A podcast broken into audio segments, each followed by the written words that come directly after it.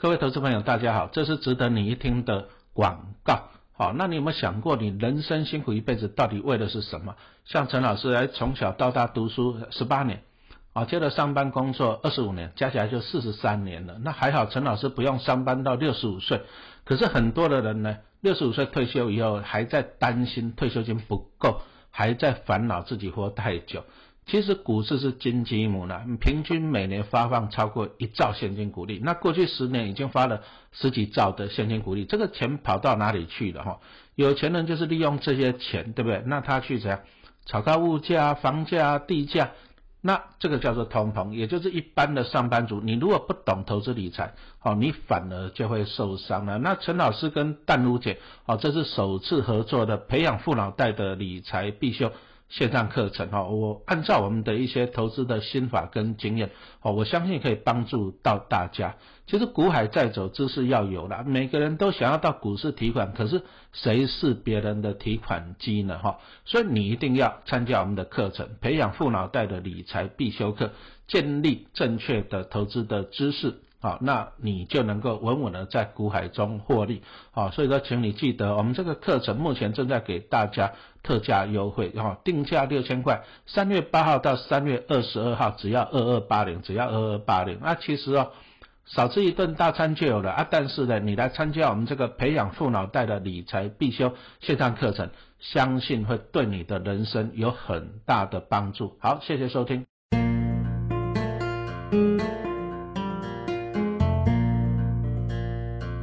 今天是美好的一天。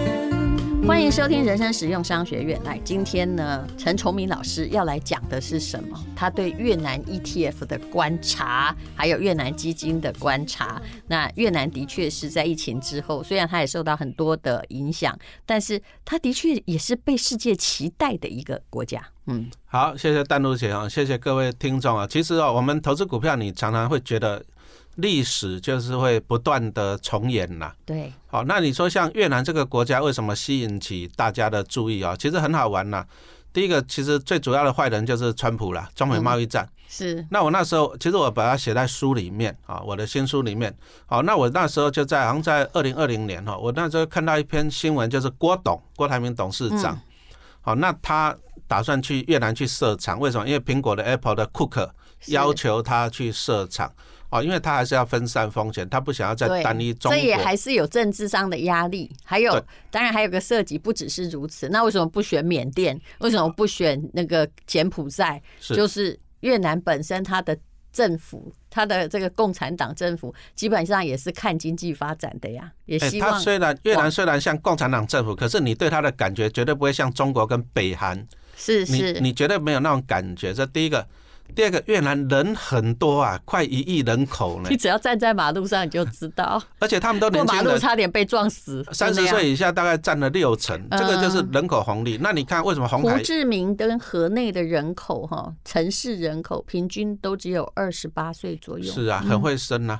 嗯，对。那你看为什么红海这种大企业要走？你再回到二十年前，那红海那时候富士康到深圳里面去。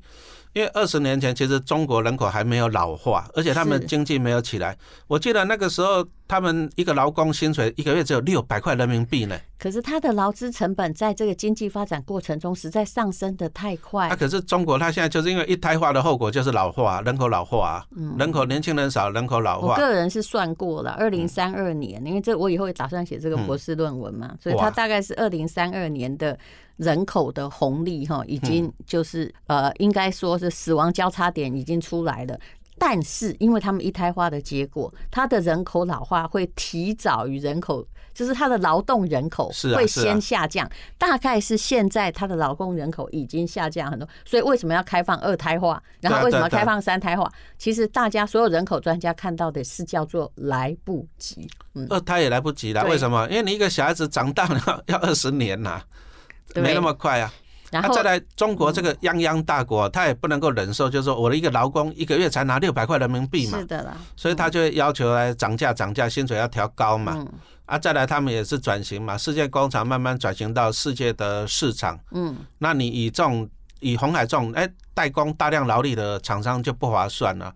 所以这就纷纷就是跑到越南去。嗯，那在越南为什么是越南？因为它的 FTA 它也是全世界签约，好像也签了蛮多的，十几个国家这样子来讲，就是它虽然是共产党，但是它还蛮重视经济发展，而且它有很多的关税的福利，哈，还没有消失。嗯。越南这淡如姐应该很熟吧？我都还没去过嘞。我非常熟，因为我的公司二零一六年进越南，嗯啊，当然是是个很小的公司啦。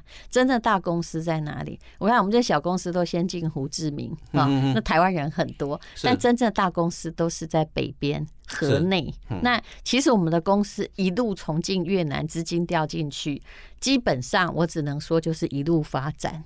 我甚至当时有遇到我们的一个窗口的公司啊，因为我们呃公司在海外是做房地产的租赁跟管理的。那当时遇到了一个，她也还没开公司，一个女生。嗯，二零一六年，那她是因为我们公司需要窗口，她就慢慢去开公司。对。我只能跟你说，他现在在疫情之前，他已经在筹备上市，而且竟然养了一支国家的足球队，你就可以知道 这四年来越南，你知道从一个单身的女性，只是有金融背景，到她公司快要上市变成那么大，你就可以知道说，如发生了经济上怎样这个天翻地覆的转变。就没有人在赔钱嘛，除非你被骗。嗯嗯嗯嗯，这个就可以看我从去年买那个中信越南基金，它其实它是二零二零年八月才挂牌的，哎，从十块钱到现在涨了超过六十趴呢，一年多一点呢。那你看它就是整体的经济在上来，你买的比较低了，否则像这种经济成长的国家，后来去看他们的那个。GDP 的跳跃幅哈，是。大概都是在十八趴左右，也就是说，你这样算赚多的，差不多一年哈，就是有，当然有时候你倒霉就是在高点嘛，否则平均起来一年要超过十几趴，你用过十过五年来算更准，没有赚到一倍或者是不可能，嗯，这个就是啊历史经验啊，其实其实我们就讲到一个国民所得，好，因为我年纪比较大嘛，我记得民国七十几年那时候，哎，那个不要讲年纪大。民国七十几年那时候，股市大涨哎，从那个千点、几百点涨涨到那个万点。淡如姐应该有共同体不好意思，但是我们都没有钱。我那时候大学生，我也没有钱呐。我那时候大学刚毕业，我才大你两岁还是几岁，就没有钱嘛。哎，可是哦，我们那时候为什么会这样子？因为台湾的国民所得，你看民国七十几年，从两千美金到三千美金，这个就是一个门槛。因为老百姓你的所得到了两三千美金。陈老师，你算的跟我一样。我等下告诉你我博士的主题，然后为什么老师都给我通过，为什么要收我当博士生？你先讲，先讲。哦，因为你老百姓，你你口袋有两三千美金，你开始食衣住行你不愁了，开始就变成就是衣食足了。那衣食足之后，你就需要别的东西，对生活会有别的想象。嗯，然后别的想象，你有别的需求，然后你就开始花钱了，那就促进了经济的成长。然后再来就是你有闲钱，你也去投资了，所以你看，它台湾其实不止台湾，你看亚洲，你说南韩、日本都一样，中国也是一样，对，只要国民平均所得上两三千，有股市就往上。哎，五倍、十倍这种涨幅嘞，二十倍的涨幅。然后股市什么跟它呼应？答案就是这些国家房地产，因为通常它就是在人口红利的这个上升期。然后结果呢？呃，我有做过一个初步统计，但我现在统计资料还没有很完备了，但也差不多。我统计这亚洲四小龙的经验，还有中国大陆的崛起经验。如果你的国民所得可以到达两千五百块，就破两千喽，开始加速喽。到两千五呢，一直到八千、九千、一万以内，其实都是房地产和股市的疯狂成长期。对了，还有金融股，那时候三商银也上上一千块了，国寿还上了一九七五。对，那不是说过了不会涨。而是过了之后的涨幅跟人口红利可能没什么挂钩关系。真的啊，所以说你看了那个中信投信，他就很聪明，他在为什么在去年发行越南基金？因为越南的国民所得，就像淡如姐讲的，已经突破到两千多了。看这个很准哦。有有，那那个富邦投信，你上富邦投信官网去看，他们今年推出零零八八五，他们也有讲到这个国民所得。哎，这个英雄，他有上你的 podcast，也有上我的 podcast。这个英雄所见略同啊。啊，其实我们这个用整体经济来看，好，整体经济啊，但是其实啊，基金跟 ETF 还是有一个比较大的区别啦。嗯啊，基金就主动型的啊，ETF 就是被动型的。嗯啊，所以说投资人你还是要研究一下，老师有写在书里面。最大的影响就是 FOL，就是外资的持股上限嗯，啊，因为越南这个国家他们刚起步嘛，但你如果外资把它好公司都买走了，规划盘起了嘛，丢，所以说哈，他们国家都有要求，比如说你这家公司，他们一些比较大的，你说像什么机场、银行了，它有限制，外资你最多只能持有三十帕，嗯。可是你限制外资持股，你就造成这个股票流动性的困难。嗯。流动性啊，就是比如说你想买买不到股票，因为因为你已经到买满了，那、政府不准你买了嘛，就是他偷偷外资。那 ETF 因为是追踪指数，是，指数它很重视这个流动性嗯啊，也就是说你如果说你买 ETF，你可能买不到这些啊持股上限满的公司啦，因为指数它没有流动性。对。可是但是基金可以，因为基金它不追踪指数，也就是说，如果以越南而言，基金比 ETF 的指数更容易赚到钱，对不对？如果市场往上的话，它可以买到这一种就是持股上限满的企业啊，这是它的优点，基金的优点。但是基金也是有缺点啦，就是它每年它可能要收你的经理费还蛮贵的收比较多。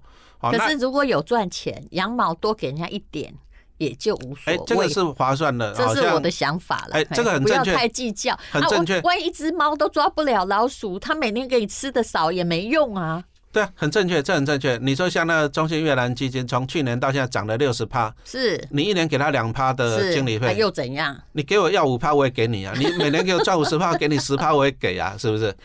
好，这样子。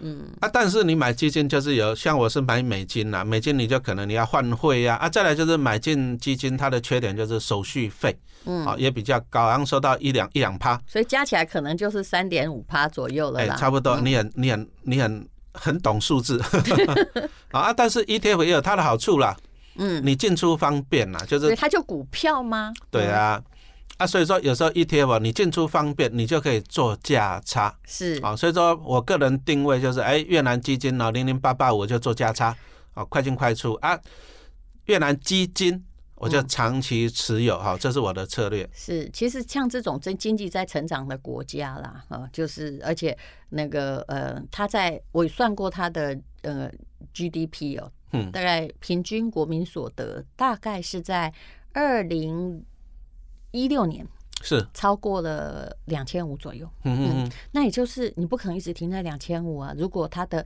改革开放政策都经济发展政策，而且一直在跟大陆抢客人的政策 都没有改变的话，的确是我一直觉得哈，对我不是越南基金的代言人，我是觉得就是你赔了也不太有关系，哎、因为这个本上国家本身 OK，哼，我是长，我个人因为我自己也买了十万美金嘛，我自己也是长期看了，而且我我讲实话，我我这十万等到回到一百万，我再拿回来就好了。嗯，哦，因为我自己觉得说涨个几倍，几倍是小看呐、因为你看台湾股市，我们也是一样，你看民国七十几年，那是涨了二十倍嘞。你的欲望真的还蛮高的，十万要拿回一百万，那你但是中间要有加码。你知道我的 ETF 为什么？我其实现在这整个股票赚挺多，在那个越南的，是因为我每个月我真的买十张哎，嗯，我就定期定额很无聊的在买股票。这个是很正确的做法，因为就是说，你如果说看好这个国家的市场，你最简单的方法就是长期去持有它，定期定额啊。为什么你要定期定额买？因为你的张数才会增加嘛。是，啊再来就是不然就永远拿十万，啊，顶多一倍就二对啊十，万。啊，再来就是前一阵子越南也是封城嘛，是啊，那封城其实股价下来，那时候你定期定额你就会买到低点了，嗯而且你甚至你在逢低加码，你其实投资就是你要张数多了，嗯，啊，张数多，但是你要避免你一开始买在最高点，那你就定期定额逢低加码，这样长期去持有。但是你还是一句话讲，你要看好它的长期的趋势，你才能这样子做啊。比如说你长期看好越南，你就长期定期定额买。是，嗯，可是你如果在二十年前，你长期看好日本，你定期定额买到现在，搞不好你还是赔钱的。是的，因为这个国家的人口红利在下降嘛，是啊，GDP 已经变成老化国家，没有在增加。你买欧洲哪一个国家二十年前定期定额，你一定死很惨呐、对啊，嗯所以说你还是要做一些基本的研究，像像刚刚淡如姐这样子讲，你一个国家，你就要从那个国民所得嘛，啊，在人口的老化、人口红利这方面，哎，以后就看淡如姐的博士论文。没有，我等我其实是要研究哈，他其实老师一看就知道这个人对房地产很感兴趣。我在研究 GDP 跟房价的指数的关系。就有了，民国七十几年那时候股市大涨，接着就是房地产大涨了，然后就一去不回头了。是的，台湾的经验啊，其实历史都不断的重演，台湾发生了，中国其实日。本也是这样发对啊生都是这样啊因为它人口会在一九九六年死掉，那所以呢，它是从一九七零年到七几年到九六年，就是它的 GDP。努力的在跨越两千五，嗯然后一万两万上去，然后终于有一天它不动了，它崩盘了，大概有印象，日本那时候泡沫到多严重？那时候他们很嚣张，说把东京的土地卖掉，可以把整个美国买下来。是的，可是那个泡泡就吹破了，是。啊，吹破了。所以说，投资你还是原因很多啦，嘿，美投资你也有是尽力打压它了，嘿，有有有，美国也是很坏的国家。嗯。你说像他们之间什么 东芝半导体啊之类的，嗯，其实美国都是看到你你一个国家你那个半导体，其实美日本刚开始半导体产业是很强大的。嗯，啊，但是美国人觉得威胁到他了，就用各种方法去啊让他这样子失落的二十年。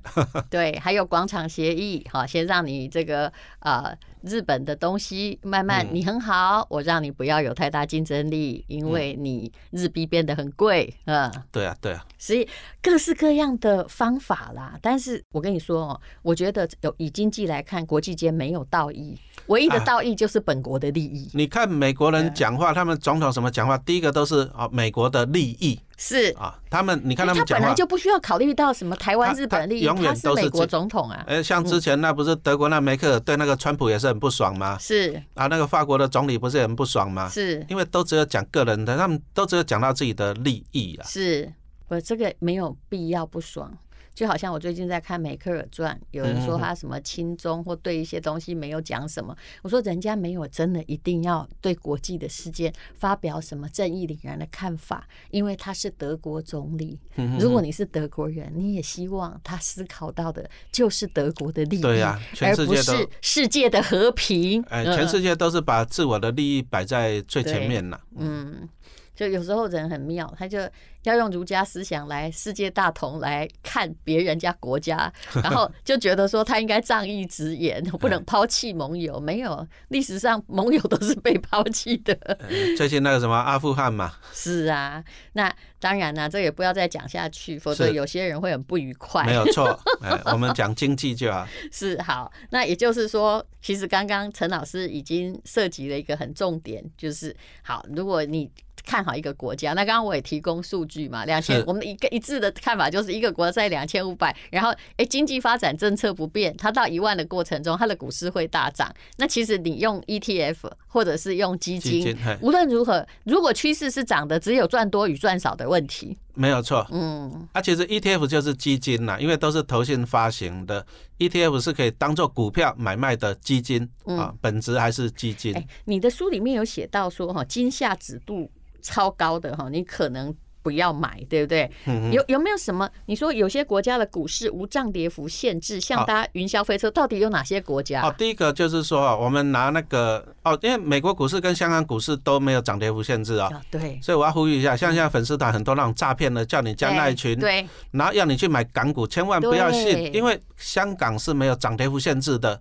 对然后他骗你去买，然后他到货给你，你可能一天就赔五十趴，赔九十趴，你还跑不掉啊！千万你我看要。过跌九十趴的、哎就是那种小股票，你不要以为你一块买它不会变成零点一，哎，就是会。哦所以说你你只要看到说什么陈老师叫你加那群，那淡如姐叫你加那群报名牌给你的，这个绝对是诈骗。其实我真的觉得他们很糟糕，因为有些时候前面用名字，本来用一些阿里不达的名字嗯被封了，对不对？对啊然后开始就用什么啊张淑玲什么，就是很通俗的名字嗯。再来。然后最后呢，我竟然有一个朋友，他被这些人用名字，就直接用你的名字，对啊，我在在你的赖，在你的 FB 下面直接用你的头像，用个陈陈崇明，就这样哎、有啊，很哎多啊。呦我的妈哎、啊，这种就是啊啊，粉其实那个脸脸书不管，啊，脸书不管了、甚至他就公开用我的名字，然后去去去赞助脸书脸书买广告，然后去、去招会员，是脸书不管了、是啊。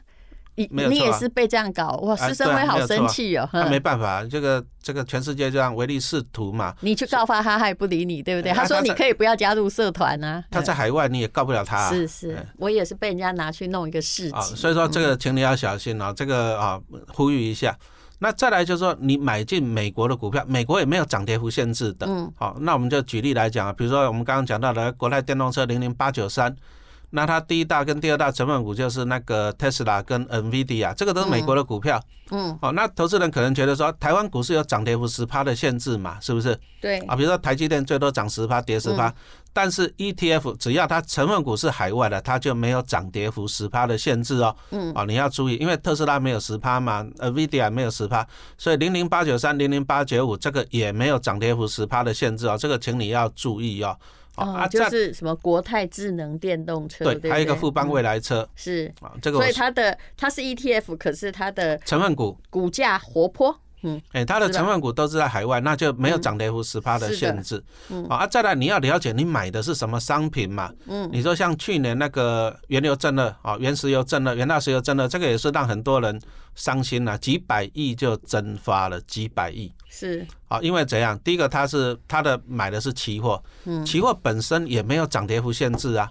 嗯，再来，你台湾你要买正二，没有涨跌幅限制的，你要给它震二下去，所以说你看那个原石油震二曾经一天跌四十帕，一天呐、是是。你想跑都跑不掉啊、可是那个时候真的好多人来问我说：“哦，现在那个原油啊，比如说跌到什么地方，我可不可以来买什么？”其嗯实都是受了这些想要震二的人的影响。哎啊，有人告诉你他赚很多钱，就这样。投资股票就是有时候我们我们讲实话，我们也没没有遇过说像这种搞到负油价，搞到这种全世界这样子，我们也没有碰过嘛。你说你说像美国股市那时候垄断那么多次，哎，我们这辈子只比股股神巴菲特只比我多看过一次呢。这个有时候说说的也是，垄断呢、所以你看哦，股市哦，永远都有意外啊、哦，所以说你要了解你买进了。如果说你买进是这种它的正二，它就是持有期货的，那你当然你风险有嘛。嗯，所以我们为什么陈老师要出这本书，就是跟大家分享，就是因为现在 ETF 也太多了。嗯，好啊，你还是一句话讲啊，你你股海再走，你知识真的要有了。嗯好啊，你花点小钱读一下书，花个时间读一下书。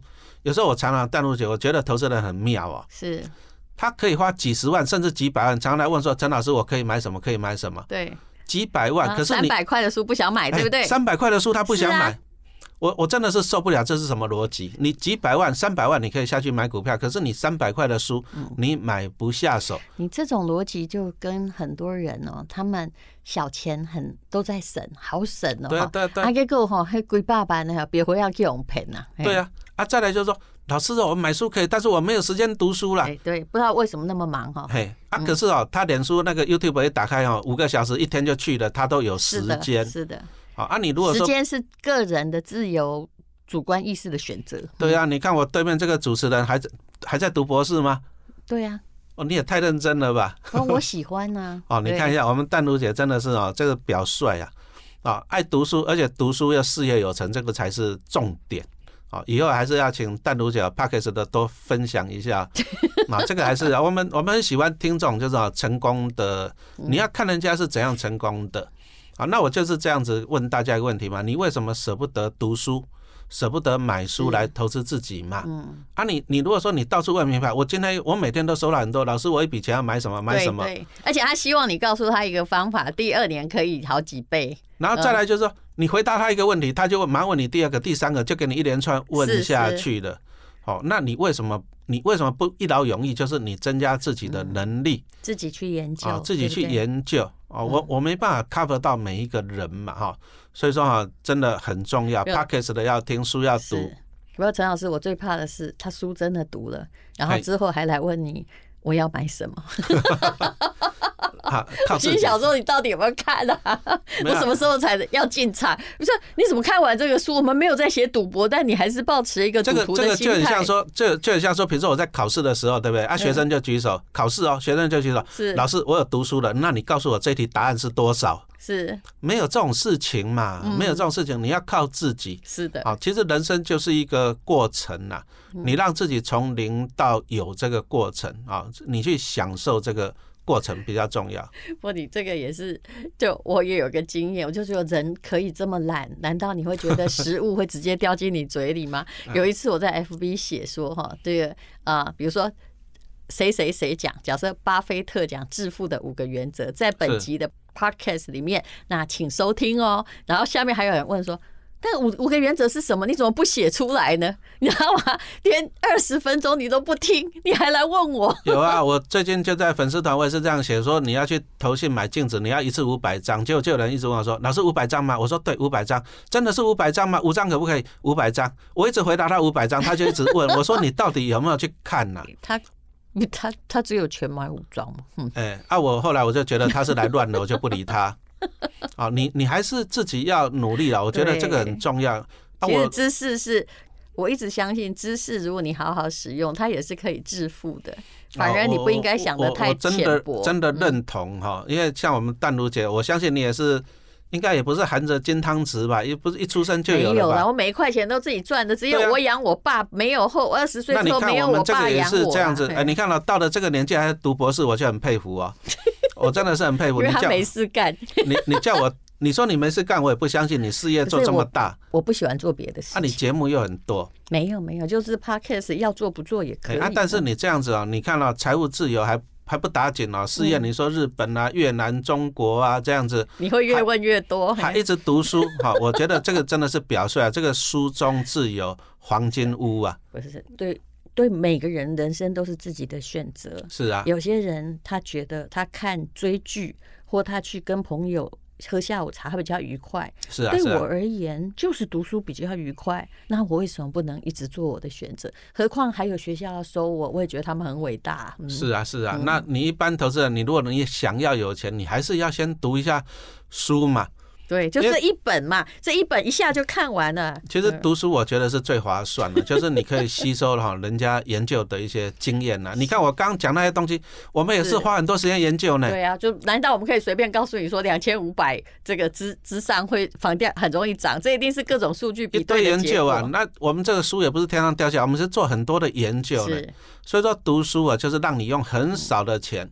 很少的时间去得到人家的啊结晶了。好，这是精卫哈出版社出版的《小资致富术》，用主题式 ETF 钱滚钱，陈崇明老师的书。谢谢陈老师。好，谢谢主持人，谢谢大家。